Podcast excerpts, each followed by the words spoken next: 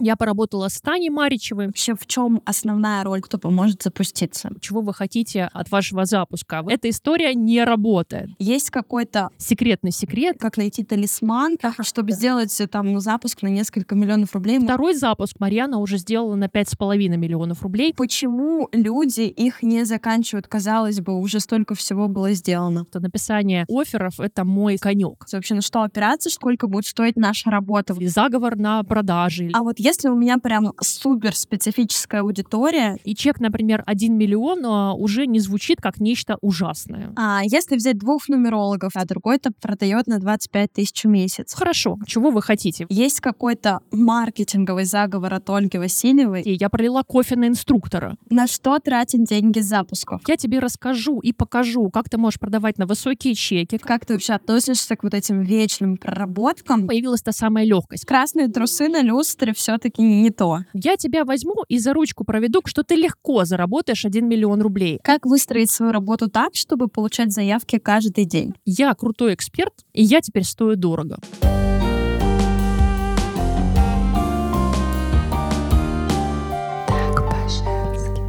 Всем привет! Я Марина Якимова. Это по-прежнему авторский подкаст «Так по-женски», где девушки рассказывают, что делает их счастливыми, как они реализуют свой потенциал и оставляют подсказки для нас с вами. Сегодня у меня в гостях Ольга Васильева, маркетолог с 16-летним опытом, продюсер и наставник экспертов.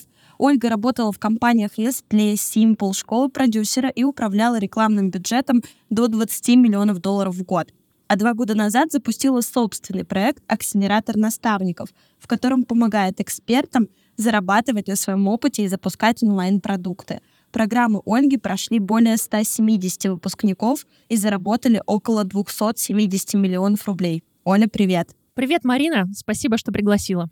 Спасибо, что пришла. Расскажи вообще, как тебе пришла идея уйти в запуске? Почему именно запуски? Это был долгий путь. Э, на самом деле в теме запусков я около трех лет. А до этого, как ты правильно сказала, я занималась маркетингом, работала в крупных корпорациях в отделах маркетинга и уволилась из найма. У меня было маркетинговое агентство. Пять лет я занималась продвижением в интернете, упаковкой, созданием сайтов, трафиком. И ко мне где-то с 18-19 года стали все чаще обращаться предприниматели с запросами на продвижение инфопродуктов. Я, честно говоря, первое время долго отказывалась от э, таких заказов, потому что считала, что я человек из производства, человек из серьезного бизнеса, а весь этот инфобизнес — это не про меня. Но в конечном счете таких запросов стало все больше, и я подумала, почему бы не, изуч не изучить и эту тему. Э, решила пройти, ну, изучить, э, углубиться в этот вопрос. И прошла несколько обучающих программ по запускам и поняла, что это довольно перспективное направление, в котором я максимально смогу реализовать реализовать себя, свой потенциал и применить свои навыки, компетенции на пользу другим. К тому же, вот по статистике даже того же GetCourse, э, за прошлый год оборот э, компании в онлайне, вот онлайн-школ, только на платформе GetCourse составил более 95 миллиардов рублей, что говорит, в принципе, о том, что это ниша и направление довольно перспективные и растущие. И из года в год э, объем продаж онлайн-продуктов, онлайн-курсов растет. Поэтому я пришла в эту тему и, честно говоря, нисколько не пожалела. Реальность, конечно, немного оказалась не такой, как я себе представляла. Все оказалось гораздо более интересно. И вот сейчас я активно развиваю свой проект в теме а, запуска, в теме инфобизнеса. Расскажи, с чего начинается любой запуск. Вот эксперт а, принял решение, что готов запускаться. С чего ему начать? Вопрос, да, то есть смотря кто вы в этой модели. С одной стороны, вы можете быть продюсером, с другой стороны, вы можете быть экспертом. Если вы продюсер, то в первую очередь нужно подумать над своей целью. Чего вы хотите? Вы хотите построить какой-то партнерский бизнес, вы хотите выстроить и запустить онлайн-школу, онлайн-проект. И а, вторым шагом после того, как вы поставили цель, вам нужно найти эксперта в этой нише, да, которого вы будете продюсировать. А с другой стороны, если вы эксперт, то в первую очередь вам также нужно подумать над своими целями, да, чего, чего вы хотите от вашего запуска. Вы хотите заработать деньги, вы хотите реализовать реализовать себя, или вы хотите делиться знаниями и расширяться в этом мире через отдавание своих знаний, своего опыта. И а, на втором этапе вам нужно определиться с продуктом, который вы будете продавать, и определиться с а, клиентами. То есть, а, что вы будете продавать и кому. С этого начинается любой запуск. Это все входит в стратегию, я правильно понимаю? А, не совсем. В принципе, если говорить о стратегии запусков, то есть три основных шага. Как я подхожу, как, в принципе, принято подходить на рынке к запуску, неважно, что вы запускаете. Вы можете хотеть запустить онлайн-школу, онлайн-курс, наставничество, консалтинг. Есть три шага. Первое. Если вы эксперт, а, вам нужно определиться со своими сильными сторонами. Есть такой этап, который называется распаковка экспертности, распаковка личности. И на этом этапе вам нужно понять, какие у вас есть суперсилы, какие у вас есть сильные навыки и компетенции, на основе которых вы смогли бы запустить продукт и выбрать направление для запуска. А во вторую очередь вам нужно понять, а с кем вы, собственно, хотите работать, да, кто будет вашим клиентом, и провести анализ рынка, провести анализ целевой аудитории, анализ конкурентов и понять, какие направления сейчас являются перспективными и какие запросы есть у ваших клиентов. И третий этап — это непосредственно создать а, продукт и продумать, через какую воронку вы этот продукт будете запускать. Вот такая стратегия из трех шагов. А можешь привести примеры продуктов, которые есть на рынке, когда эксперт выбирает, что ему продавать, наставничество, консультацию, вообще на что опираться, чтобы выбрать, что продавать? Да, конечно. На самом деле продуктов в онлайн-бизнесе, в инфобизнесе есть огромное множество. И э, совсем не обязательно, что речь идет о каких-то онлайн-курсах. Да? Продавать можно э, инфопродукты, начиная от чек-листов, и до каких-то небольших продуктов в виде мастер-классов, лекций, каких-то материалов платных, подборок, э, шаблонов. С другой стороны, мы можем говорить о запуске таких продуктов, как наставничество, менторство, консалтинг, онлайн-курсы. Это дорогие продукты с высокими чеками. И как раз я в, своем, в своей программе «Акселератор наставников» рассказываю и обучаю экспертов, продюсеров, предпринимателей, как создавать именно дорогие продукты и продавать на высокие чеки от 100 тысяч до полутора миллионов миллионов рублей. А, Оля, у тебя в Телеграм-канале очень много постов э, на тему, как выстроить очередь из клиентов или как сделать так, чтобы покупали 9 из 10 клиентов. Можешь поделиться каким-нибудь лайфхаком? Или какой должен быть продукт, что в нем должно быть такого, чтобы вот эти 9 из 10 клиентов его покупали? Я на самом деле обожаю эту тему, и я считаю, что написание, то есть создание продуктов и создание офферов — это мой, скажем так, конек, одна из моих сильных сторон. И а, есть один простой лайфхак, как можно сделать продукт, который будут с удовольствием покупать, неважно, сколько он будет стоить, миллион, два, три, то есть это будет продукт с высоким чеком, за которым действительно выстроится очередь. Это спросить и задать вопрос э, вашим клиентам, то есть что вы хотите, какой результат вы хотите получить. Например, был у меня такой случай, пришел клиент, и это была моя первая продажа за полтора миллиона рублей. И мы проводим переговоры с экспертом, э, эксперт пришел с запросом о запуске наставничества, и я начинаю продавать э, эту историю, рассказываю о том, а, что будет входить в состав услуг. И я говорю о том, что мы создадим вам продукт наставничества, мы создадим вам воронку, мы выстроим трафик, сделаем вебинарную воронку, воронку в Телеграм. А, я смотрю в глаза эксперта, там полнейшая пустота и просто непонимание, о чем я говорю. Я начинаю уточнять. Вообще-то говорю, этот продукт, а, то есть создание продукта на рынке стоит много денег. Или, например, вебинарная воронка на рынке стоит там x тысяч рублей. Это дорого. Смотрю, понимание в глазах не появилось. Я просто задаю вопрос, вопрос эксперту, хорошо, чего вы хотите? Давайте так. Какой результат вы хотите получить? И она мне говорит, я просто хочу сделать запуск наставничества и хочу заработать 3 миллиона рублей. Я говорю, хорошо, а что вы мне скажете, если я вам предложу помочь запуском наставничества, чтобы вы заработали 3 миллиона рублей, а вы мне за это заплатите полтора миллиона. И тогда она сказала, а вот это уже интересно. То есть один простой лайфхак, как создавать такие продукты, это просто задать вопрос клиенту, а какой результат вы хотите получить. Вот, и предложить ему помощь за деньги. Вот и все. Получается, можно, в принципе, начинать с этого, не рассказывать про свой продукт, а сразу спросить, чего вы хотите. Абсолютно, да, абсолютно точно. И так можно сделать абсолютно с любым продуктом. Даже на примере тех же Reels э, я получала оферы разного уровня, да, и я вот сейчас тоже нашему стилисту рассказывала, что, и она даже заслушалась, да, что есть оферы разного уровня, да, вот есть, например, я маркетолог, купи мою консультацию часовую за 30 тысяч рублей. Марин, вот насколько интересно для тебя звучит этот офер? Вот консультация маркетолога за 30 тысяч рублей. Ну, так, средняя, да, непонятно. Если мне не горит, если мне не надо, то не понятно. А если я сделаю офер второго уровня и скажу тебе, что на этой консультации ты получишь от меня пошаговый план по привлечению клиентов, я тебе расскажу и покажу, как ты можешь продавать на высокие чеки, как ты можешь вырасти в доходе в 2-3 раза и обеспечить себя заявками из Telegram на многие месяцы вперед. И стоимость это будет те же 30 тысяч рублей. Скажи, пожалуйста, тебе стало чуть-чуть более интересно? Да, конечно. Хорошо. А если я тебе скажу, Марина, я тебя возьму и за ручку проведу к результату, я сама сама выстрою тебе очередь из клиентов, я сама привлеку тебе 100 заявок от клиентов, упакую твой продукт, да, и выстрою тебе очередь таким образом, что ты легко заработаешь 1 миллион рублей, а для тебя это будет стоить всего 100 тысяч рублей. Как бы ты отреагировала на такой офер? Ну, уже, конечно, понятно, какой результат, да, и закрывает мою боль. Да, абсолютно. Вот это те самые оферы разного уровня, о которых я говорю. То есть самый низкий уровень оффера — это когда мы просто за деньги продаем свое время. Час 500 рублей. А когда мы уже говорим на языке клиента, на языке результата для клиента, да, это звучит гораздо более дорого и интересно. Почему? Потому что это закрывает потребность наших клиентов. Поняла. Если мы определились с продуктом, и решили делать, например, наставничество. Как протестировать очень быстро и заработать там первые 100-200 тысяч рублей?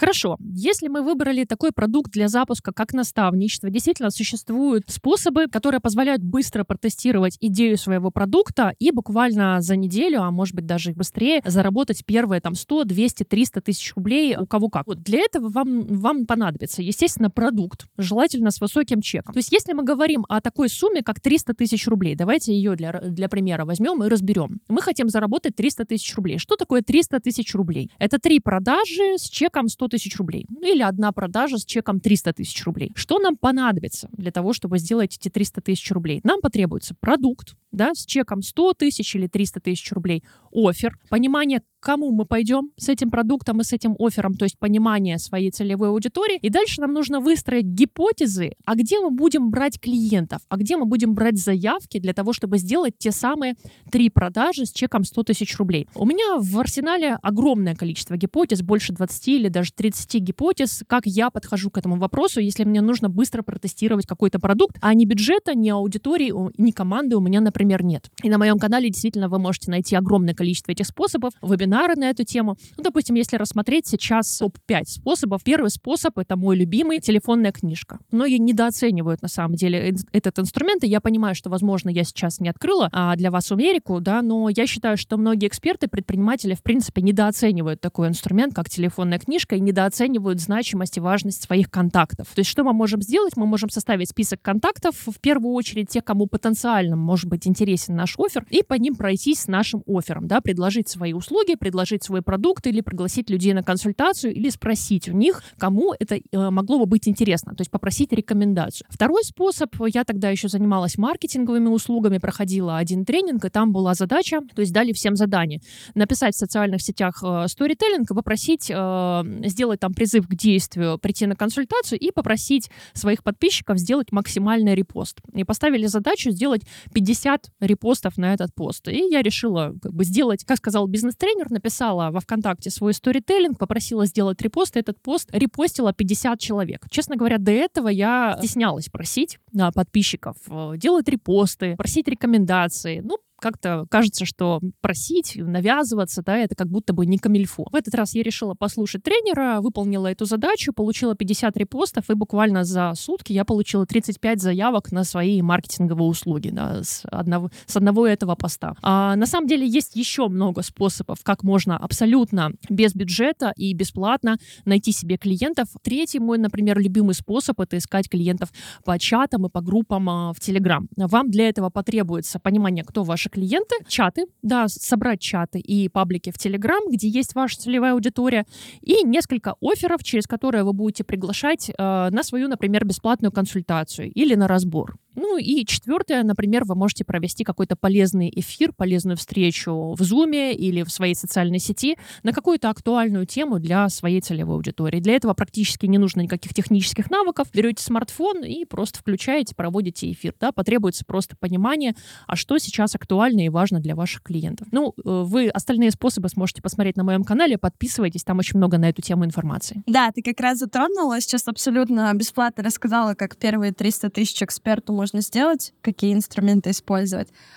И хочу упомянуть, что в каждом выпуске мы оставляем подарки от эксперта в описании. Не забывайте туда заглядывать. Сегодня это три полезных файла от Ольги, семь шагов по запуску наставничества с нуля до миллиона, пять связок в Телеграме, которые принесли Ольге более 6,5 миллионов рублей, и как составить продающий офер, который привлечет вашу целевую аудиторию как раз-таки для тех, кто пойдет искать по чатам или э, публиковать ВКонтакте свой пост. Оля, расскажи, кому точно будут интересны эти материалы, и вот только по ним можно уже сделать запуск? Безусловно. Но у меня на самом деле огромное количество кейсов ребят, которые подписались на мой телеграм-канал, но по каким-то причинам пока не решились пойти дальше и прийти на платные программы. У меня есть большое количество вебинаров с абсолютно пошаговыми инструкциями, в том числе вот этот чек-лист «7 э, шагов по запуску наставничества». Если идти по нему, и если делать и готовить свой запуск по шагам и именно действовать по этим шагам, вы сможете достаточно легко прийти к этому результату. Если отвечать на вопрос, для кого это может быть максимально полезно, то вот ко мне и в канал, и в мои программы в основном приходит аудитория следующая. Это эксперты, которые хотели бы зарабатывать на своих знаниях, монетизировать свой опыт. Это эксперты из онлайн в твердых нишах, так называемых, в мягких нишах. Твердые ниши — это все, что связано с заработком, с профессиями, а, маркетинг, а, запуск запуски, прогревы, продюсирование и э, все прочее. Мягкие ниши — это ниши, в которых результат пощупать немножечко сложнее. Это такие ниши, как психология, коучинг, эзотерика, нумерология, астрология и так далее. Также э, одна из категорий э, ребят, которые приходят к нам э, и на каналы, в программы, это эксперты, которые работают, например, офлайн и хотели бы выйти онлайн для того, чтобы дополнительно зарабатывать и монетизировать свои знания, в том числе работая в найме. Достаточно большая аудитория предпринимателей, предпринимателей приходит. Э, Причем предприниматели в разных нишах, маркетплейсы, э, строительство, услуги, хорика. Например, э, вот буквально недавно написала мне девушка, у нее сеть гостиниц и отелей. И вот она сейчас интересуется, у нее есть франшиза. Кстати говоря, запуски, в принципе, запуск наставничества, это очень интересная потенциальная тема для предпринимателей, у которых есть франшиза. Потому что ни одна франшиза не обходится без обучения. Франчизи о том, как наилучшим способом внедрить бизнес бизнес-модель и зарабатывать в бизнесе. Да? То есть так или иначе вам придется выстраивать внутри вашей франшизы обучение. И вот наставничество может стать одним из таких дополнительных способов монетизации. Еще одна категория ребят, которые приходят, это продюсеры. Причем продюсеры приходят с двумя основными целями. Первая цель — это монетизировать непосредственно свои знания в запусках. Продюсер — это такой серый кардинал запусков. Да? Но, как правило, это очень компетентный человек в маркетинге, в воронках, в трафике, в команде. Но при этом он всегда находится в бэк-офисе. Да? Его не видно на амбразуре всегда эксперт. И вот ко мне приходят продюсеры, которые чувствуют, что у них достаточно опыта для того, чтобы тоже выйти на передовую и начать э, делиться своим опытом и дополнительно монетизировать, при этом получая свой личный доход, который в том числе не нужно делиться своим экспертом. И э, приходят продюсеры, которые хотят э, дополнить существующую линейку продуктов в своей онлайн-школе премиальным продуктом, таким как наставничество, менторство, консалтинг. Это могут быть и годовые программы, и более короткие программы с э, высокими чеками клиентами. Вот, пожалуй, четыре основные категории клиентов, которые ко мне приходят, и э, среди моих подписчиков достаточно много таких ребят. Уже только по твоему телеграм-каналу можно сделать запуск, и там столько инструментов, что вот человек может взять и применить в себя. Как думаешь, в чем главная причина или проблема того, что люди не идут и не зарабатывают, а пока только хотят и скроллят, скроллят ленту в Инстаграме? Достаточно простой ответ на этот вопрос. То есть главная причина кроется в действиях. А, у меня на канале, ну опять-таки, если к каналу, да, есть два подкаста на эту тему. А, в первом подкасте я объяснила то, что у нас много, действительно, сейчас очень много в интернете информации, да, на тему запуска. В моем канале очень много информации. Но почему-то у нас миллионеров больше не становится стране, да, или становятся не, ну, не такими большими темпами, как хотелось бы. Почему и с чем это связано? Знание не равно действие, знание не равно навыки и не равно э, результат и внедрение. То есть главная причина — то, что мы не действуем. Есть две причины, почему мы не действуем. Первая причина — это, возможно, наши страхи, да, и какие-то ограничения внутренние. Еще есть такое понятие, как ограничивающие убеждения, да, у психологов, у коучей очень часто используется такое понятие, как ограничивающие убеждения. Я говорю проще. Есть какие-то просто страхи и затыки рамки внутри человека, которые не позволяют ему, а, например, начать проявляться, начать зарабатывать или страшно называть чеки да, высокие, или, в принципе, цену страшно назвать. То есть какие-то блоки, страхи, которые берутся э, еще там из детства, из прошлого опыта и так далее, и так далее. А вторая причина, она более тривиальная, да, то есть, возможно, причина, она и не в страхах, и не в ограничении, а просто в том, что мы не, дел не делаем, да, то есть в том, что мы, ну, извините, ленивые жопы. Нам говорят, что нужно делать, нам дают все пошаговые инструкции, ну, в том числе на моем канале очень много пошаговых инструкций из разряда «бери и делай». Но почему-то никто не берет и не делает. То есть всего 5% готовы взять, внедрить и сделать самостоятельно. Остальным, а, ну, вот как-то как-то не до этого, не до действий, да, и, либо из-за страхов, либо из-за лени. Ну, лень, на самом деле, даже существует такое мнение, что лени не существует, а лень — это просто проявление, одно из проявлений либо страха, либо понимания, что, возможно, мы не туда куда-то идем. То есть, возможно, цель просто некорректно поставлена. Вот такие причины. А у тебя есть лайфхак или, может быть, какое-то одно ключевое действие, которое необходимо сделать, чтобы справиться с этим сопротивлением и уже пойти в работу?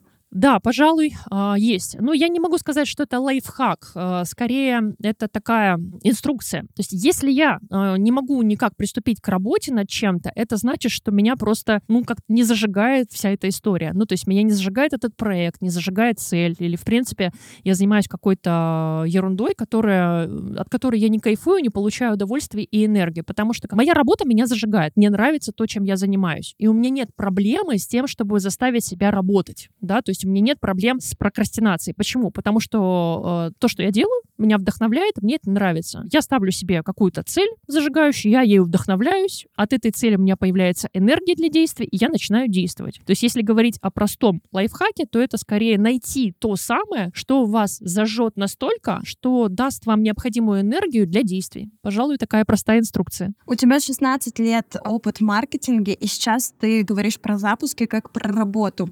А как же те самые запуски в легкости и вообще откуда эта легкость берется? Да, сейчас о запусках в легкости не говорит только ленивый. Из каждого утюга мы слышим о том, как зарабатывать миллионы в легкости. Да, и я часто на своем канале говорю о том, что, что такое легкость на самом деле. Легкость действительно существует, но когда берется эта легкость? Легкость возникает, когда вам становится легко. То есть, когда у вас появляется достаточно знаний, опыта, компетенций для того, чтобы уже не задумываться и для того, чтобы действовать без препятствий. Ну, например, давайте возьмем такую тему, как э, вождения. Марин, кстати, вы водите автомобиль?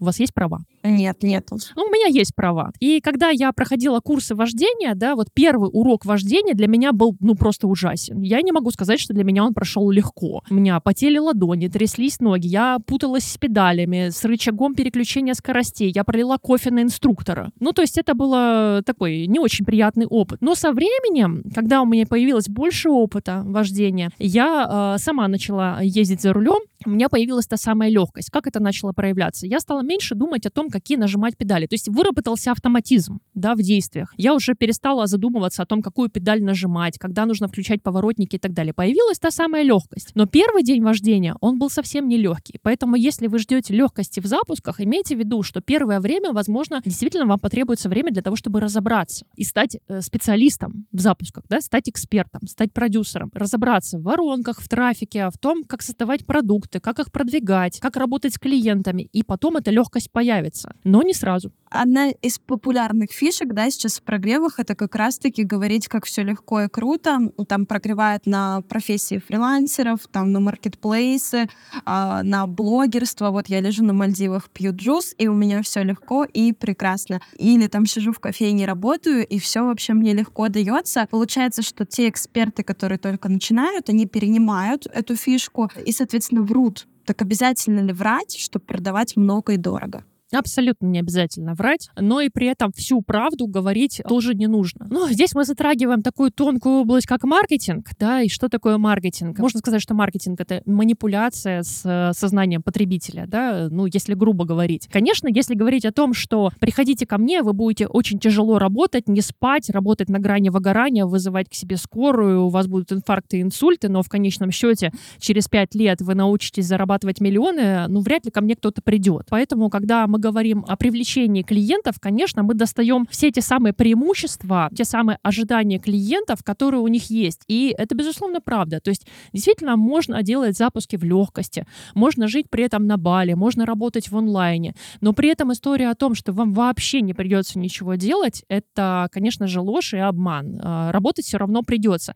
Я даже помню, у одного запускатора был такой креатив, мы с сообществом продюсеров над ним поржали. Там а, на креативе было написано «Э, «Научитесь делать запуски, не вставая с дивана». Действительно, это правда, не вставая с дивана. Ну, то есть у вас задница становится квадратной просто от количества и объема работы, которые вам приходится делать, если вы, например, продюсер, потому что вам нужно работать с воронками, с трафиком, а, с клиентами, с продажами, с отделом продаж, да, обеспечивать огромное количество процессов. Поэтому действительно запуски открывают, с одной стороны, большие возможности по свободе, финансовой независимости, по хорошему доходу. А, вы сможете работать из любой точки мира, но история о том, что вам не придется работать и прикладывать для этого усилия, это просто волшебная таблетка, которая не существует. Поэтому я призываю э, тех, кто задумывается о том, чтобы пойти в тему инфобизнеса и запусков, подумать все-таки о том, что придется прикладывать усилия и работать. Да? Запуски это так, инфобизнес это такой же бизнес, как и все остальные, в котором есть процессы, команда, э, расходы, в том числе налоги и прочее, прочее. Ты упомянула про манипуляции. Можешь привести парочку примеров, как эксперты сейчас манипулируют, чтобы мы покупали? Да, конечно. А, по поводу манипуляций в инфобизнесе и, в принципе, в прогревах а, очень а, такая история, ее часто муссируют блогеры, в том числе в Ютубе, обсуждая самые, так сказать, зашкварные истории прогревов у блогеров. И мы в том числе в Телеграм-канале недавно с командой рассматривали одну из таких тем, о том, что в последнее время такой тренд существует в инфобизнесе, рассказывать о том, какой то несчастный, весь больной, переживающий огромное количество неприятностей, болезней. То есть есть такое понятие в, инфобизнес, как, в инфобизнесе, когда эксперт рассказывает историю, да, сторителлинг эксперта. Такая голливудская история о том, что родился, учился, вот поставил себе цель, и тут начались какие-то проблемы, да, преодоление сложностей, как это все было непросто. Вот такая борьба. И тут у героя появляется какой-то свет в конце туннеля, какая-то надежда, он начинает как-то активно действовать да, и э, воспрял духом, и вот у него начался взлет, да, то есть такое падение, за падением следует взлет. И вот эту историю сейчас сторителлинга довели до такой степени, что эксперты начали прям очень сильно уходить в негатив, чуть ли не давить на жалость, какие они больные, инвалиды и так далее. У меня тоже есть несколько таких историй о, о проблемах там и со здоровьем и так далее, но э, я, как правило, о них не рассказываю. И мое мнение, что если у тебя реально проблемы со здоровьем, ты вряд ли станешь из, из этого делать прогрев. И делать прогрев на историях о потере здоровья вокруг таких тем, как смерть, например, и болезни, или там потеря близких и так далее. Да, я считаю, что это совсем дно использовать такие темы в прогревах э, и считаю это зашкварным и не экологичным. А как вообще понять, э, кто я и в чем моя суперсила, чтобы уже исходя из этого можно было делать экологичные прогревы? Есть такой этап а, в инфобизнесе, который называется распаковка экспертности. Что такое распаковка экспертности? Это этап, который позволяет вам заняться в том числе самоанализом, то есть погрузиться в себя и проанализировать, например, свой прошлый опыт взаимодействия с клиентами или, в принципе, свой прошлый опыт и понять, какие у вас есть сильные стороны, какой у вас есть опыт, какие у вас есть успешные кейсы, в том числе какие у вас есть факапы и провалы в прошлом, потому что опыт ваших ошибок в том числе может подсказать о том, в чем ваша сила, которая помогала вам из этих ошибок выпутываться и выбираться да, обратно. Например, э, такие вещи, как кассовые разрывы, да, у меня бывали такие истории, как кассовые разрывы, и в том числе то, что помогает мне выбираться из таких историй, это является одной из моих там сильных сторон. В том числе можно проанализировать отзывы от клиентов. Буквально а, вчера я проводила консультацию с одним из экспертов, и он мне задавал похожий вопрос о том, как понять, в чем моя сила, да, в чем я эксперт, и как на основе этого понять его позиционирование. И одна из таких подсказок, обращайте внимание на то, за что вас благодарят что вам пишут в отзывах. То есть какими словами вас благодарят и что конкретно вам пишут в отзывах. Например, после моих консультаций люди, эксперты, предприниматели очень часто пишут такие фразы. «А «Благодарю, мне стало гораздо более понятно и ясно. То есть появилась ясность, как будто выстроился какой-то прям пошаговый план, как мне прийти к такому результату, который я хочу. То есть системно и по шагам. У каждого эксперта есть какая-то своя суперсила, есть какая-то своя фишка и уникальность.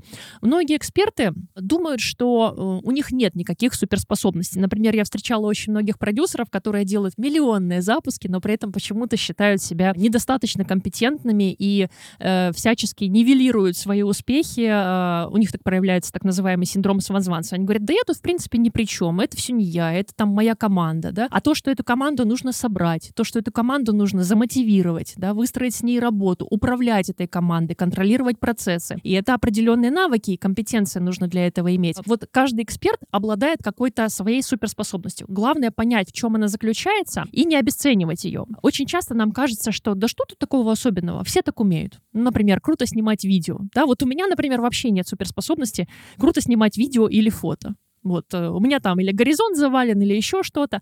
А кто-то умудряется сделать такую картинку из банальной вещи, да, что ты смотришь, ну прям арт, произведение искусства, да. Находить свои фишки и сильные стороны. И в том числе обратная связь от мира помогает нам увидеть, да, эти моменты и обратить на них внимание. А как бороться с э, этим синдромом самозванца и сталкивалась ли ты с ним? Конечно, сталкивалась. Синдром самозванца — это одна из самых популярных, скажем так, э, тем, то есть часто встречающихся проблем не только у экспертов, и у продюсеров, и у предпринимателей, да, в принципе, у людей, да. Э, синдром самозванца по статистике, даже вот я читала статью, сталкиваются больше 70% э, ну, людей, да, взрослых людей, так или иначе. Досконально неизвестно, откуда берется этот синдром. Есть мнение, что откуда-то из прошлого, из, возможно, из нашего детства, детства, когда нас там обесценивали, вот эта вся история про современную систему образования в школах, когда нам ставят оценки, когда нам говорят, что ты не выучил, плохо, да, садись два, когда нас сравнивают родители с кем-то, а вот Петя молодец, Петя хорошо сегодня рассказал стишок, а ты не выучил стишок. Или когда у вас есть, например, братья-сестры, вот меня часто спра- э, сравнивали с старшей сестрой и говорили, что вот Таня молодец, а ты, Оля, не очень молодец, да, конечно, все это вырастает в определенные, скажем так, комплексы, затыки, убеждения, и э, один из таких комплексов — это тот самый синдром самозванца. На самом деле синдром самозванца — это хороший признак. Вот как бы это ни звучало, да, что вот с одной стороны нам нужно стремиться к тому, чтобы избавляться от этих синдромов, а с другой стороны это реально хорошо, когда есть синдром самозванца. Именно он заставляет нас учиться, становиться лучше, эволюционировать. Гораздо больше я боюсь людей, у которых такого синдрома нет. И такие ребята тоже есть. Когда я искала экспертов в продюсировании, поверьте, через меня прошло огромное количество экспертов. Эксперт, который эксперт не эксперт да, в кавычках, который буквально вчера закончил какие-то курсы, причем не получил результата, а уже сегодня он запускает свое наставничество и продает с чеком 500 тысяч рублей. Буквально недавно у меня был такой кейс, ко мне пришел эксперт, говорит, я хочу запустить свой продукт, образования у меня нет, опыта у меня нет, кейсов нет, но я хочу зарабатывать миллионы, и я хочу продавать с чеком 500 тысяч рублей. Причем делать это в медицинской тематике. Оздоровление и здоровье человека. Я ему задала вопрос, вы не боитесь брать на себя ответственность за результаты клиентов? Он сказал, нет, не боюсь. И вот это страшно, да, когда у человека вообще нет стопов и нет этого синдрома самозванца, и он готов брать ответственность за жизнь и здоровье человека. Даже я боюсь брать на себя и переживаю, когда я беру клиентов в работу, а смогу ли я дать им результат? А я не влияю на здоровье людей, а здесь вот непосредственное влияние. Поэтому синдром самозванца — это хороший признак. А если он есть, нужно, значит, просто прокачивать себя, работать с головой, со своим мышлением и не обесценивать себя. А на что опираться, когда мы выбираем, сколько будет стоить наша работа? Вот как ты сейчас сейчас провела пример, да, про парти. Понятно, что э, к нему нет никакого доверия.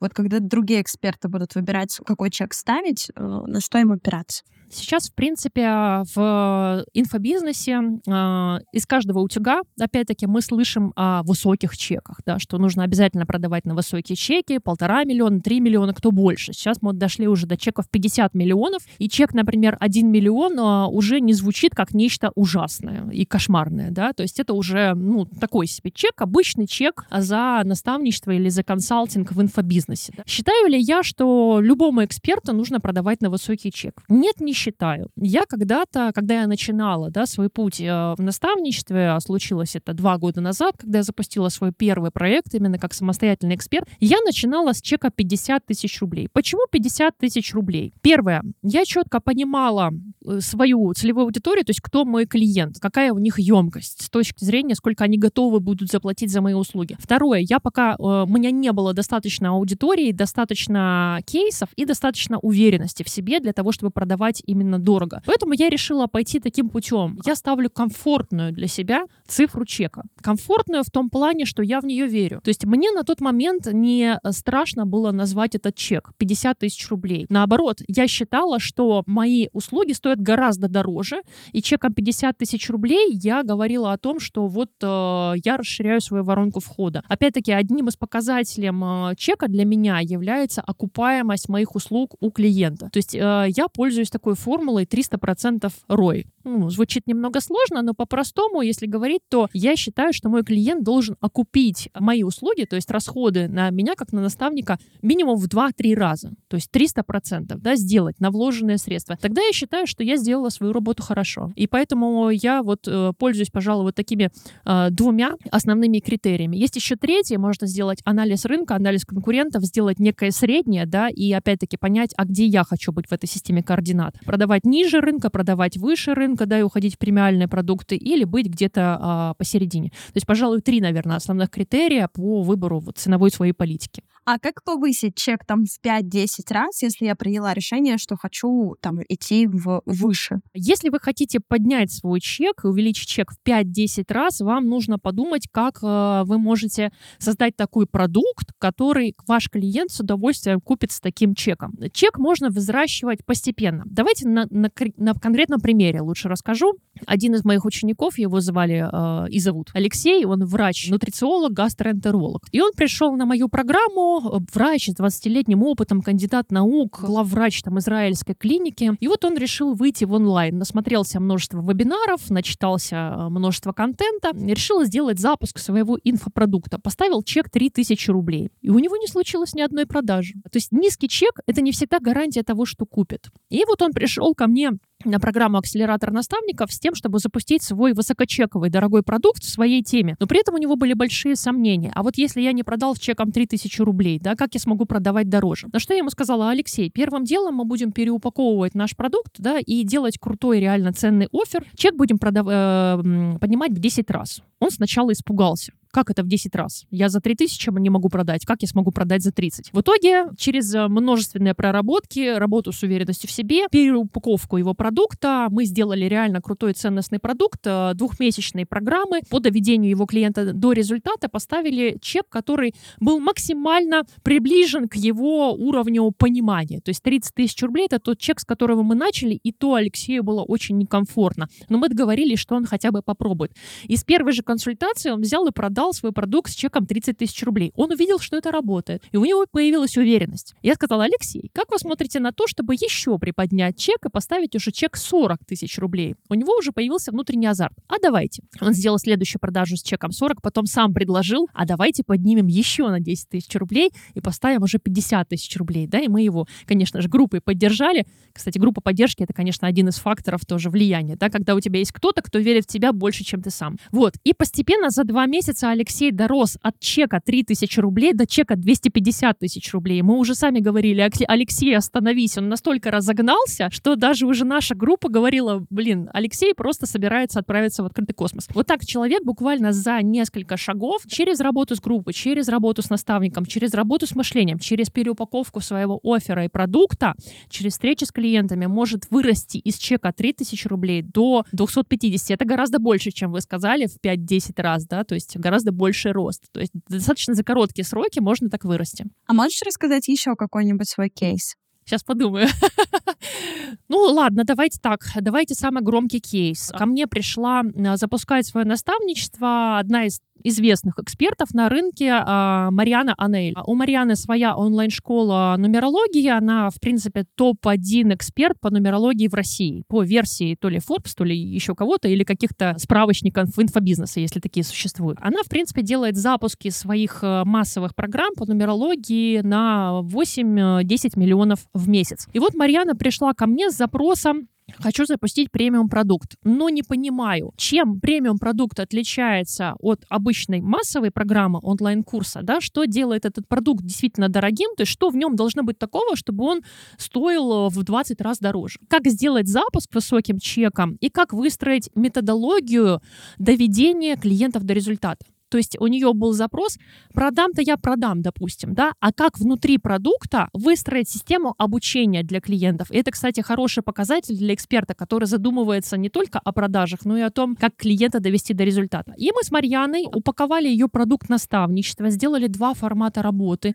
Личная работа и групповая работа. Поставили чеки на групповую работу 250-300 тысяч рублей, на личную работу 1 миллион рублей. Сделали запуск по очень простой связке. Мы просто создали создали отдельный чат в Телеграм, пригласив э, подписчиков Марьяны, а Марьяна известный блогер, известный эксперт, пригласили подписчиков и клиентов с оффером. Если ты хочешь э, выйти в нумерологии на доход от 300 тысяч рублей, приходи, Марьяна на Zoom встрече, на отдельном встрече, на отдельном эфире расскажет, как вот выйти на этот доход. Если ты эзотерик, если ты нумеролог. Она провела эту Zoom встречу в Telegram, получила 100 заявок от клиентов. Огромное количество заявок на тот момент просто потерялось, потому что мы были не готовы к такому огромному интересу к этому продукту. Поэтому удалось продать всего на 2,2 миллиона рублей, но второй запуск Марьяна уже сделала на 5,5 миллионов рублей с тем же самым продуктом. Просто ни отдел продаж, ни сама Марьяна не были готовы к тому, что мы получим такое количество заявок на этот продукт. Поэтому просто зафакапили огромное количество запросов от клиентов. Ну, пожалуй, вот один из самых таких кейсов, которыми я горжусь. И второй кейс тоже тоже предприниматель. Это как раз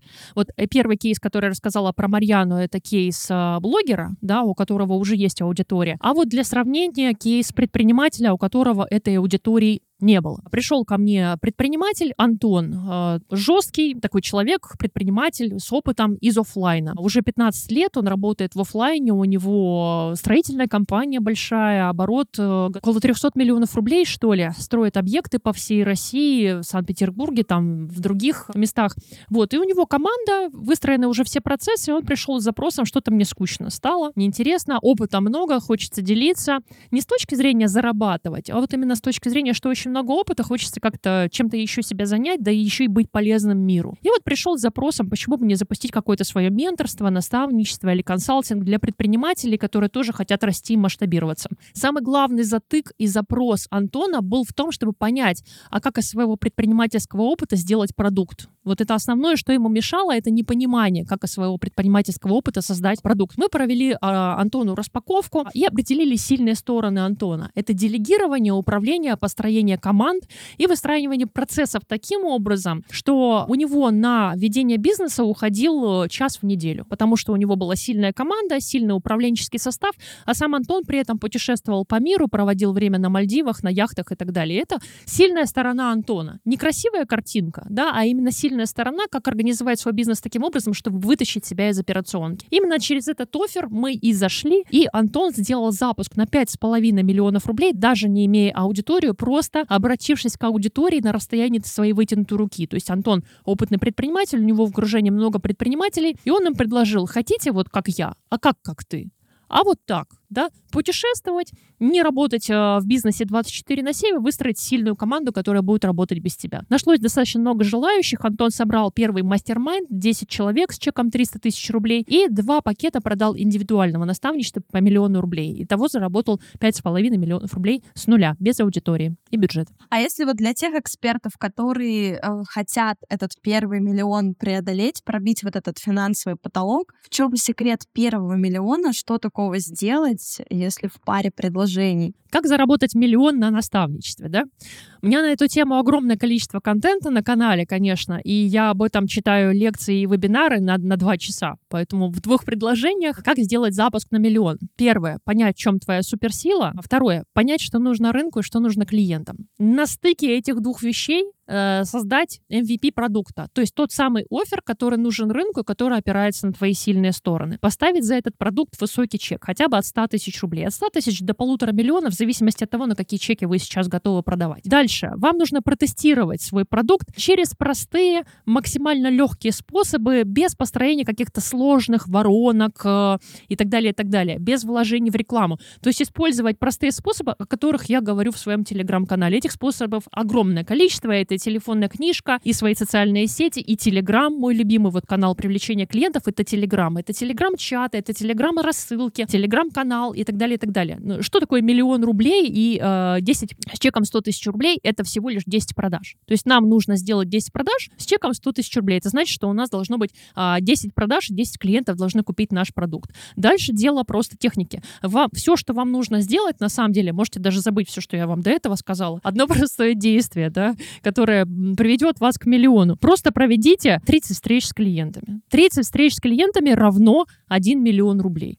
Да, вот все настолько просто на самом деле. А можешь поделиться то, что ты говоришь про телегу, сейчас самым эффективным способом, а, который поможет собрать аудиторию именно в телеге? Ту аудиторию, которая будет покупать. А, да, конечно. В Телеграм огромное количество привлече... Э, способов привлечения подписчиков и клиентов. Это действительно растущая площадка. Сейчас не буду называть цифры аудитории, но площадка уже обогнала по объему там тот же а, YouTube, насколько я знаю. И огромное количество способов и бесплатных, и платных. Если мы говорим о бесплатных способах. В моем канале есть 10 способов, как привлечь э, подписчиков э, бесплатно. Ну, например, э, в Telegram есть возможность просто сделать рассылку по своей телефонной книжке и предложить подписаться на ваш канал. Да, таким образом вы уже получите первые 200 подписчиков на свой канал. Также может быть участие в интерактивах, взаимопиарах, рассылки, вирусный контент. То есть создание контента, такого контента, которым пользователю захочется делиться, это тоже один из способов привлечения подписчиков. У меня такого контента очень много, и в качестве этого контента могут выступать полезные инструкции, подборки, мемы. Один из самых смешных э, способов, как я привлекла клиента на свое наставничество, я опубликовала в своем канале мем с котом. Ну, он действительно был достаточно смешной, забавный, и просто кто-то взял, поделился этим мемом в своем чате. Кто-то увидел этот мем, по нему перешел на мой канал, прочитал контент и оставил э, заявку и пришел ко мне на наставничество. Это достаточно простые способы. Платных способов есть основных, пожалуй, три в Telegram. Есть в Telegram официальный таргет. Туда вход сейчас от полутора тысяч евро, чтобы зайти в рекламу э, официально именно в Telegram и показывать свою рекламу на каналах да, в Telegram. Второй способ — это, например, участие в платных марафонах спикеров, то есть выступать где-то да, за деньги. Есть такая штука, как марафоны в Telegram. Я вот периодически принимаю участие в таких историях. Ну и третий способ, основной, э, доступный любому эксперту на самом деле, у которого есть хотя бы 500 рублей, это закупка трафика в каналах, то есть посевы, так называемая, закупка трафика в каналах, в чатах, в ботах в том числе. Ну и четвертый способ, это такой серый способ. Я э, не очень люблю им пользоваться, но тем не менее, если результат нужно быстро получить, и нужно быстро получить подписчиков на канал, это еще рассылка. То есть мы можем собрать базу потенциальной целевой аудитории, по ней сделать рассылку и пригласить пользователей подписаться на наш канал через какую-то бесплатную полезность. Вот, пожалуй, основные способы. Больше способов смотрите в канале. Их действительно огромное количество, и бесплатных и платных сейчас я просто не успею обо всех рассказать. А если взять двух нумерологов тех же, да, почему у одного получается на 5 миллионов запускаться, а другой-то продает на 25 тысяч в месяц? А что делает крутых экспертов реально крутыми? Я в свое время задавалась вопросом, что действительно делает эксперта крутым экспертом. Ну, то есть как из специалиста вырасти в крутого эксперта, и что их делает по-настоящему крутыми. Когда я обучалась запускам, у меня был вопрос, да, запускать саму себя или все-таки для начала протестировать запуски на экспертах, то есть найти эксперта и спродюсировать его. Почему я об этом думала? Мне на самом деле не доставало какой-то уверенности в себе. Я понимала, что у меня пока недостаточно кейсов, недостаточно аудитории. Я начала именно с продюсирования, но все это время я искала ответы на вопросы. Я поработала со многими э, известными экспертами, в том числе с Таней Маричевой, встречалась э, с э, многими экспертами, вот, например, с Алексеем Миловановым тоже мы как-то встречались в Сочи. И я все задавалась вопросом, что делает этих экспертов такими крутыми? что позволяет им продавать, например, на высокие чеки. Только лишь один опыт, да, и кейсы какие-то громкие, известные, или что-то еще. Есть какой-то секретный секрет или секретный ингредиент успеха. И я поняла, что это за секрет. Эксперта делает именно известным крутым экспертом не столько опыт, то есть не только лишь опыт, знания какие-то эксклюзивные и кейсы, но скорее амбиции, да, заявить о себе и здоровая наглость. В хорошем смысле этого слова. Здоровая наглость заявить о себе «я крутой эксперт, и я теперь стою дорого». Все, что одному человеку позволяет сделать запуск на 5 миллионов, а другому едва заработать 100 э, тысяч рублей, это, пожалуй, мышление. Потому что на самом деле инструменты одни и те же да, и я работаю с разными экспертами, продюсерами, онлайн-школами, и я заметила, что инструменты-то одни и те же, и контент я даю один и тот же. Тот же самый контент на тему привлечения, воронок и трафика. Но кто-то берет этот контент и делает из него 5 миллионов рублей, а кто-то едва-едва делает продаж на 100 тысяч рублей, причем с большим сопротивлением, с огромным стрессом. Почему? Мышление. Отсутствие какого-то внутреннего разрешения себе продавать дорого и начать проявляться. Ну, то есть это какие-то затыки, да, внутренние убеждения в голове, которые мешают человеку заявить о себе громко и сказать, а я теперь вот э, дорогой крутой эксперт и а, буду зарабатывать миллионы. До этого нужно, либо нужно быть таким, да, наглым, либо нужно дорасти до этой наглости, да, через трансформацию своих убеждений и мышления. Как бы это банально не звучало, но психологи и коучи правы. Тема мышления сейчас э, ассоциируется с проработками мамы, папы и так далее.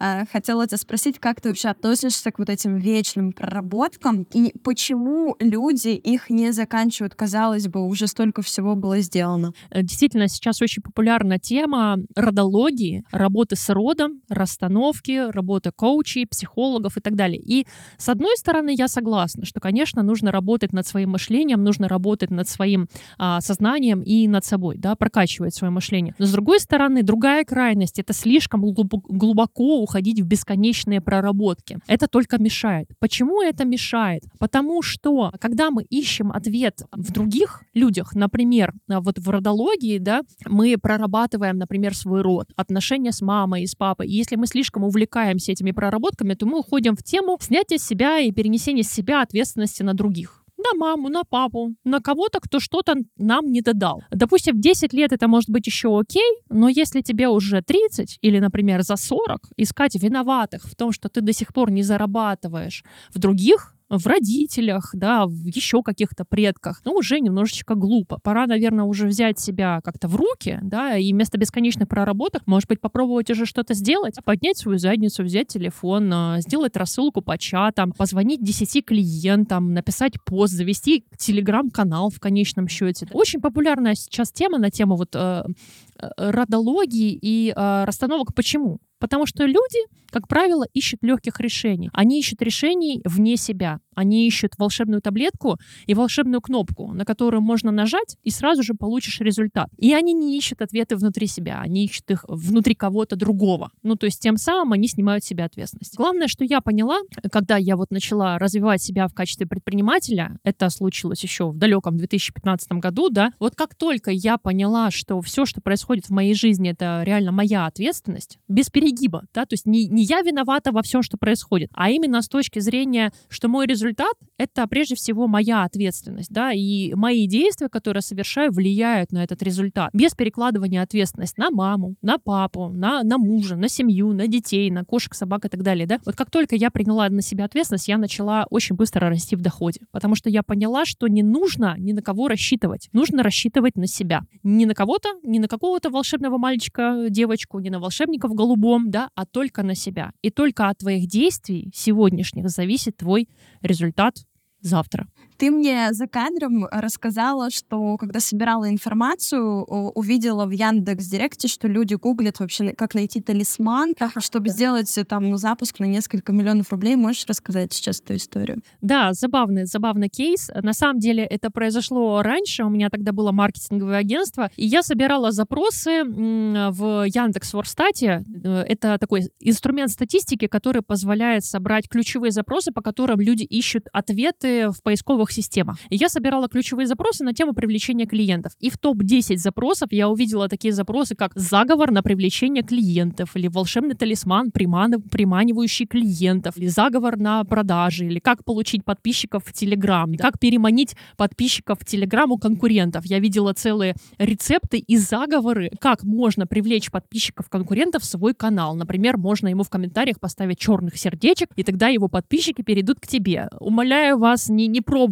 этот способ и не ставьте мне черных сердечек в канале, потому что эта история не работает. Лучше посмотрите на моем канале, гораздо больше контента есть на тему именно реальных действий, реальных инструментов, которые вам позволят даже без бюджета привлечь первую тысячу подписчиков бесплатно. То есть заговоры, амулеты, это действительно такая э, очень смешная история, и это как раз-таки о том, что предприниматели, эксперты, в принципе, люди ищут легких путей и ищут волшебные таблетки. И именно поэтому в инфобизнесе так много инфо-цыганства, о котором мы часто слышим и на Ютубе, и в подкастах, да, и в разборах у известных блогеров э, какие-то кейсы по запускам каких-то пустых продуктов с пустыми обещаниями. Не делая ничего, сидя на диване э, или там попивая смузи на Бали, заработаешь э, миллионы рублей в легкости. Да, это вот как раз к разряду волшебном амулете мытья полов золотой водой и, и так далее, и так далее. Да, каких-то дыхание маткой туда же. Никого не хочу обидеть, да, или там задеть. Каждый пользуется теми способами, которые работают у него. Или красные трусы на люстре. Кто во что гораст. Я использую именно маркетинговые инструменты, да, и я опираюсь на твердые какие-то и свои знания, и компетенции, и твердые инструменты, которые позволяют мне делать результат. Но при этом немножечко волшебства и магии, конечно, присутствует, потому что предприниматель по большому, по большому счету делает результат, обменивая этот результат финансовый, э, то есть обменивая свою энергию на, на этот результат. То есть метафизика тут определенная есть, да, метафизика денег, э, денежная энергия и так далее. Но не стоит этим увлекаться, да, и искать какие-то волшебные заговоры, амулеты и так далее. Я в это, по крайней мере, не верю. А вот если у меня прям супер специфическая аудитория, и мне нужно вот прям мою-мою найти, есть какой-то маркетинговый заговор от Ольги Васильевой, которым можно воспользоваться? Есть. Во-первых, подумайте, а оно вам надо? То есть, почему вы запускаете продукт в такой нише, где у вас супер узкая целевая аудитория? Ну, то есть, есть ли вообще там деньги в этой нише? Давайте с этого начнем. Проведите анализ рынка, проведите анализ конкурентов. Поймите вообще, стоит ли запускать продукт в такой нише, где вам будет сложно найти клиентов. Давайте с этого начнем. Если вы все-таки решили, нет, хочу, хочу запустить курсы по вязанию ошейников для лягушек. Вот это прям мое, да, я себя вижу именно в этом. Ну, хорошо, конкурентов вы не нашли, но тогда вам нужно будет искать именно ту узкую целевую аудиторию, которая интересуется вязанием ошейников для лягушек. Посмотрите на смежную аудиторию. То есть смежная аудитория в данном случае будет аудитория, которая, в принципе, хочет научиться вязать, а вы им продадите идею вязания ошейников для лягушек, например, да? То есть подумайте о том, как вы можете эту аудиторию расширить через другие сегменты. Подумайте, где вы можете найти свою узкую аудиторию, через какие запросы. Но я не рекомендую экспертам идти в те ниши, где а, очень узкая тематика, да, и очень узкие запросы. Вы, скорее всего, столкнетесь со сложностями в продвижении таких тем. То есть простого рецепта какого-то нет от Ольги Васильевой, как находить такую аудиторию. То есть красные трусы на люстре все-таки не то. Красные трусы на люстру — это скорее к, именно к заговорам, а вот на тему ниши... Вы знаете, меня очень сильно пугает, например, когда эксперт говорит следующую фразу. «У меня очень специфическая ниша, ни одного нет конкурента, у кого есть такой продукт». Ну, то есть конкурентов в этой теме вообще нет у меня уникальный продукт, такого на рынке в принципе нет и не существует. Я боюсь вот таких экспертов, которые так заявляют. Это страшно. Почему это страшно? Если нет конкурентов на рынке, да, или если сложно найти аудиторию, то в первую очередь следует подумать о том, а этот ваш продукт вообще кому-то нужен? Ну, то есть не пытаетесь ли вы сейчас строить воздушные замки? Это как раз к теме ошибок, которые совершают эксперты, когда запускают свои онлайн-продукты, когда они исходят из своей головы о том, что нужно рынку, да, то есть они думают, что вот это нужно рынку, какую какую-то гипотезу делают допущение, вместо того, чтобы э, спросить у рынка, что рынку нужно. Да, конечно, есть такая тема, как э, инновации или новаторство, да, и можно стать первопроходцем, или вот вы можете привести мне такие примеры, как Tesla или там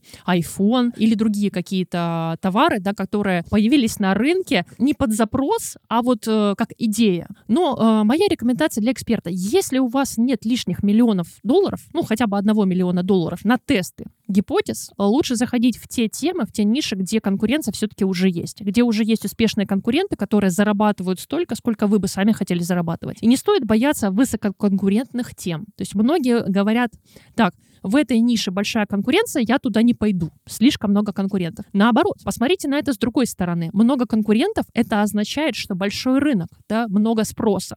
Есть спрос. То есть спрос рождает предложение. Большое количество конкурентов появляется в ответ на запрос от клиентов. И вам нужно просто найти свою фишку, свою уникальность, как отстроиться от конкурентов, но не думать о том, как мне лучше сузиться максимально да, в своей нише или в своей целевой аудитории. Есть еще такая стратегия, как э, продукт иголка. Продюсеры, они знают в инфобизнесе, если вы заходите, например, в высококонкурентную тему, вы, наоборот, можете зайти с продукта иголки. Ну, например, в языковых нишах тема изучения английского языка. Согласитесь, уже довольно заезженная, популярная тема, тем более еще и довольно-таки консолидированная. То есть есть несколько игроков основных на рынке, ну, например, компания Skyeng, которая обучает иностранным языкам. Вот э, в такие ниши высококонкурентные лучше заходить с продуктом иголкой. То есть узкий продукт какой-то на решение узкой проблемы или узкая целевая аудитория да, в рамках этого продукта. Например, бизнес английский или английский для детей или английский для тех, кто переезжает за рубеж. Какие-то такие решения, которые на широком рынке конкурентам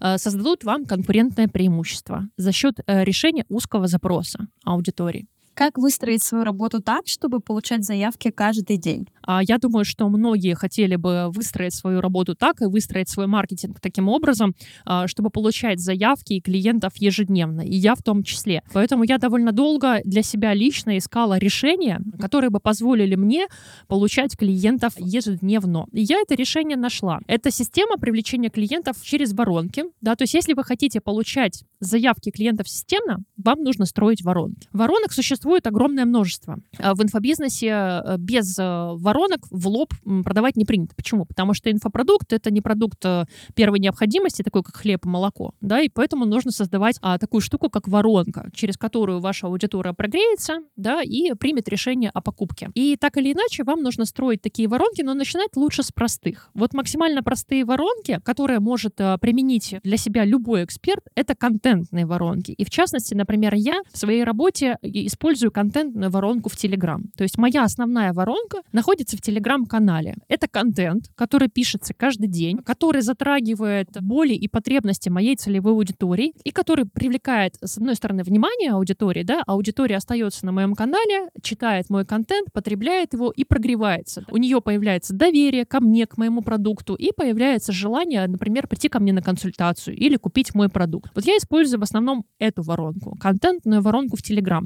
А в принципе, принципе, воронок в инфобизнесе существует огромное множество. Еще, пожалуй, две основные воронки, которые я использую, которые я люблю, это вебинарная или автовебинарная воронка. Я думаю, что наши пользователи, которые нас слушают, наверняка бывали когда-то, когда-либо на вебинарах, мастер-классах или эфирах прямых. Это воронка, которая позволяет автоматизировать работу и получение клиентов без э, вовлечения эксперта. И моя любимая воронка, третья воронка, это, например, марафонная воронка. Марафонную воронку также можно автоматизировать. Это уже двух-трехдневные интенсивы, практикумы, э, вебинарные воронки, которые состоят из двух-трех вебинаров или мастер-классов и позволяют гораздо с большей эффективностью прогреть аудиторию, да, гораздо эффективнее прогреть, чем, скажем, часовой или двухчасовой вебинар. На тему воронок я могу говорить бесконечно, поэтому если вам интересно именно системно привлекать клиентов, да, получать клиентов, в том числе через Telegram, лучше подписаться на мой канал и посмотреть там либо вебинары, либо эфиры, либо контент на тему именно системного эффективного привлечения клиентов.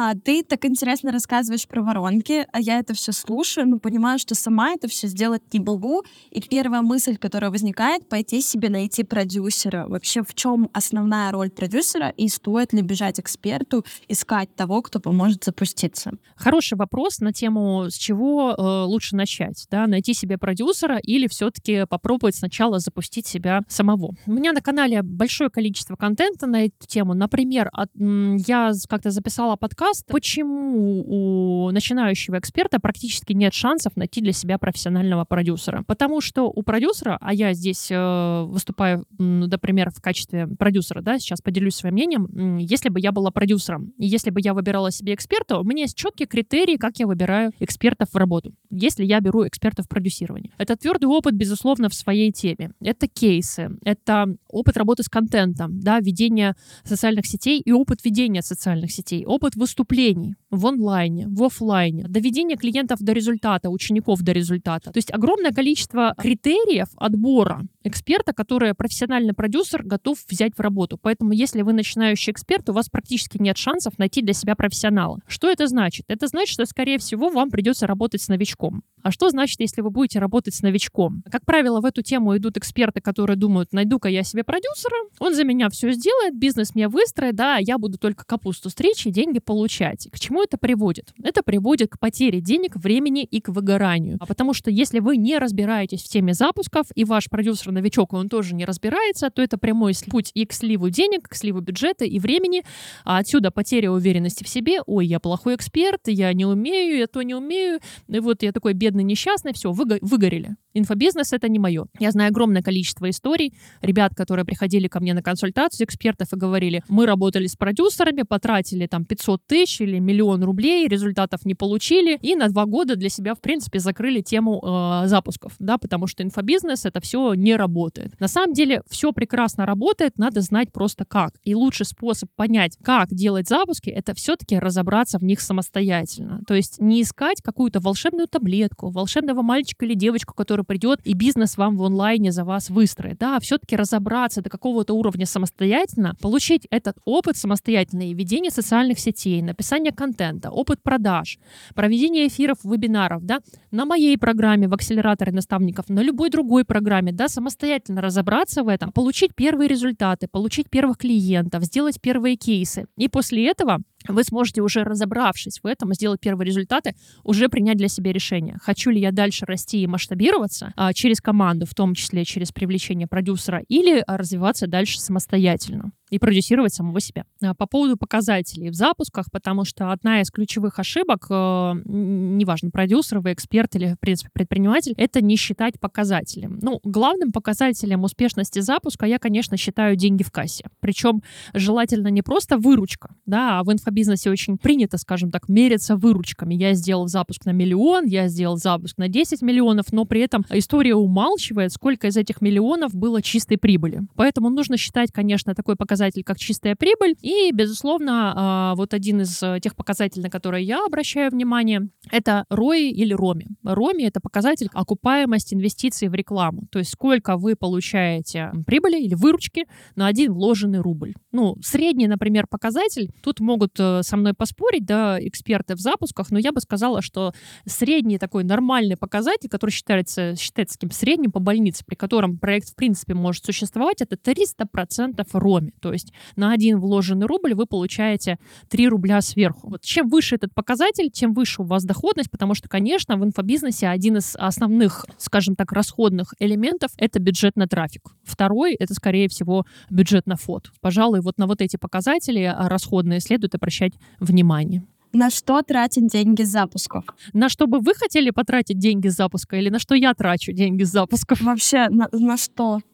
Зачем э, люди запускаются, какие-то часто хотелки? Понятно. То есть зачем, зачем, в принципе, эксперты приходят запускать свои онлайн-продукты и наставничество? Смотрите, здесь несколько, на самом деле, уровней мотивации у людей. Я, э, когда приглашаю людей в свои программы, например, задаю вопрос, да, что бы вы хотели в результате и зачем вам, в принципе, это нужно. Меня очень смущает, когда, например, в ответ я слышу, я хочу заработать денег побольше и побыстрее. Да, это показывает, что у человека мотивация быстро срубить денег, и он не задумывается при этом о клиентах, о результатах для клиентов и так далее. Для меня наилучшим показателем будет, если эксперт скажет, что для него мотивация есть в самореализации. Например, хочется реализовать себя, свою потребность делиться. Например, я в тему запусков наставничества пошла потому, что у меня огромный опыт в маркетинге, 16 лет, да, и опыт в запусках. И у меня просто мне хотелось начать делиться этот контент, он во мне сидел. Да, я занималась продюсированием, у меня не было возможности делиться а мне очень хотелось. Поэтому у каждого какая-то своя мотивация. Если говорить о материальном, то, конечно, помимо того, что мы в теме наставничества, в запусках реализуем себя, свой потенциал, например, раскрываем, да, делимся опытом, помогаем другим, это тоже очень приятно. Многих мотивирует, у меня в том числе мотивирует получать благодарности от клиентов, получать признание. Это тоже очень важно. Очень хочется получить признание, то, что ты реально крутой эксперт, то, что ты даешь пользу, то, что ты помогаешь. И мне очень импонируют эксперты с такой позиции, которые приходят в тему запусков не столько ради денег, а сколько ради того, чтобы помогать другим. Тем не менее, материальный аспект, он здесь тоже, тоже присутствует. В инфобизнесе действительно можно зарабатывать хорошие деньги. Да, и я уже говорила, что выручка онлайн-школ только на платформе GetCourse в прошлом году 95 миллиардов рублей. И э, этот показатель, он из года в год растет, что показывает, что деньги здесь, конечно, есть. Но я рассматриваю деньги в качестве как приятный бонус за то, что я занимаюсь любимым делом. Прикольно, что я на этом еще и зарабатываю хорошо. А уж на что эти деньги тратить, здесь, э, здесь уже у каждого свое. Это и путешествия. Я очень часто слышу, что эксперты мечтают или предприниматели мечтают путешествовать. Да? То есть выстроить свой э, график работы, свою работу таким образом, чтобы работать в онлайне, было больше свободного времени для того, чтобы и путешествовать, и заниматься больше собой, и какими-то своими увлечениями и хобби. У меня, например, тоже есть хобби. Я люблю петь, я люблю вокал, да, и это мое увлечение. Это достаточно дорого стоит. Занятия с педагогом и вот это вот все, сценические костюмы и прочее. В принципе, для того, чтобы жить на хорошем уровне, да, для того, чтобы ходить в магазин за продуктами не в дискаунтер, да, а в магазин, где есть действительно качественные, натуральные, экологические продукты. Это тоже стоит определенных денег. Не смотреть на ценники в магазинах, не покупать еду по скидке. Прийти в любой ресторан и заказать то, что ты хочешь, а не то, на что у тебя хватает денег. Чтобы дети были обеспечены всем необходимым, учились в хороших учебных заведениях, а не просто в любой школе там по соседству. Купить машину, купить квартиру, купить дом. У каждого здесь по-разному. Да, давайте на примере. Опять-таки, Саша Мишин, психолог, он учился на нашей программе. А у меня на программе я прошу ребят всегда, когда мы ставим денежную цель, ставить себе какой-то приятный бонус да, за ее выполнение. И вот э, все думали, какой приятный бонус поставить за выполнение цели. И вот Саша поставил себе цель заработать 300 тысяч или 500 тысяч, и он сказал, что в качестве бонуса он сделает ремонт в санузле. Поулыбались, конечно, говорю, Саш, ты уверен, что тебя это действительно зажигает, драйвит, и ради этой цели ты, ты готов выходить там из зоны комфорта и делать какие-то непривычные для себя действия. А чего ты на самом деле хочешь? И здесь очень важно ответить себе честно на вопрос, чего хочешь ты не твое окружение, да, не социально какие-то приемлемые цели, да, о которых принято мечтать. Ламборгини, там, Феррари или еще что-то, а чего хочешь именно ты. И найти то самое, что тебя будет зажигать. И вот Саша нашел тогда для себя эту цель взять просто жену и а, махнуть в Сочи. То есть переехать в Сочи на время, пожить в Сочи. И вот он сделал запуск, заработал первые 150 тысяч рублей, потом а, заработал 600 тысяч рублей впервые в онлайне. Да, он никогда раньше не зарабатывал таких денег и, и, и не зарабатывал в онлайне. На эти деньги он купил себе машину, ну, добавив, безусловно, да, и э, принял буквально на раз решение, а, собрали вещи с женой, переехали в Сочи и несколько месяцев а, жили в апартаментах рядом с морем. То есть важно найти именно то, что будет зажигать именно вас. А что это? Это нужно задать вопросы себе. Здорово. Я предлагаю закончить вопросом, чем триггерить людей, чтобы они покупали экологично, без вот этих жестоких манипуляций про бедных и несчастных людей. В принципе, в маркетинге существует несколько основных триггеров, которые позволяют ускорить э, принятие решения о покупке клиентам. Это такие ограничители, как ограничение по времени. Ну, например, да, у меня one-time offer. Есть такое понятие в инфобизнесе, как one-time offer. Это офер, который действует только здесь и сейчас. Вот есть возможность купить только здесь и сейчас. Или, например, ограничение во времени 24 часа. Мое предложение действует 24 часа.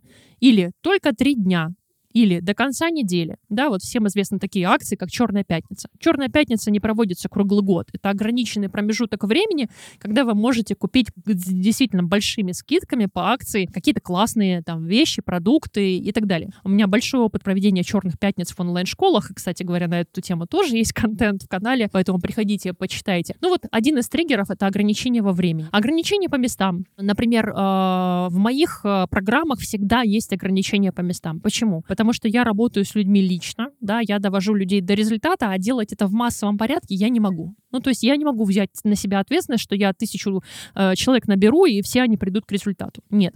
Поэтому на всех моих программах есть определенное ограничение по количеству людей, которых я э, готова взять. Ну, вот ограничение во времени, ограничение по местам. В принципе, это два таких, э, пожалуй, триггера. А, еще третий, пожалуй, назову. Э, такое смешное у него название — триггер жадности. Он еще называется. Триггер жадности, да, это триггер упущенной выгоды. Когда завтра будет дороже, чем сегодня. То есть завтра всегда дороже, чем сейчас. А, мы даже тестировали одну такую фишку на лендинге, регистрация на вебинаре. Обычно вебинар бесплатно, да, ну то есть вебинар — это бесплатная история, бесплатный лид-магнит, на которую привлекается трафик. На этом лендинге мы, мы написали участие 5000 рублей, перечеркнули 5000 рублей, большими буквами написали бесплатно. Это позволило увеличить конверсию в регистрацию на наше мероприятие за счет триггера жадности. И есть множество таких триггеров, подробнее посмотрите на канале. Я эту тему люблю, могу о ней часами говорить. Это маркетинговые фишки, уловки. Да, это определенная манипуляция, с одной стороны, а с другой стороны, вот вы сказали про экологичность, да, здесь смотря с каким посылом вы это делаете. То есть как делать это экологично? Это делать это с заботой о клиенте. Если ваш продукт действительно решает потребности клиента, если он не инфо-цыганский, если он не пустой, если он действительно полезный, и вы в нем уверены на 100%, да, то ничего плохого нет, то, что вы используете какие-то такие фишки и немножечко манипулятивных техник. Тут и сманипулировать не грех, если вы четко понимаете, что клиент получит с вами результат. Потому что клиенту, как правило, тяжело расстаться с деньгами. Да, мы все тяжело принимаем решение о покупке. Но если ваш продукт реально может решить проблему клиента, ваша святая обязанность помочь клиенту принять решение решение о покупке, которое изменит его жизнь. Поэтому использование таких триггеров в маркетинге может вам в этом помочь только в топ-подкасте «Кладезь пользы» я всех призываю переходить в описание и забирать подарки, переходить в телеграм-канал Ольги. А, там еще больше про маркетинг, про запуски, про продажи, про те самые миллионы, о которых все мечтают. И сегодня все. Там же в описании вы найдете социальные страницы на Ольгу. Спасибо тебе за это интервью. Спасибо, Марин, еще раз за приглашение. Да, и жду э, вас, ребята, в своем телеграм-канале и на своем канале в Ютубе. Всем до встречи, подписывайтесь и будем на связи.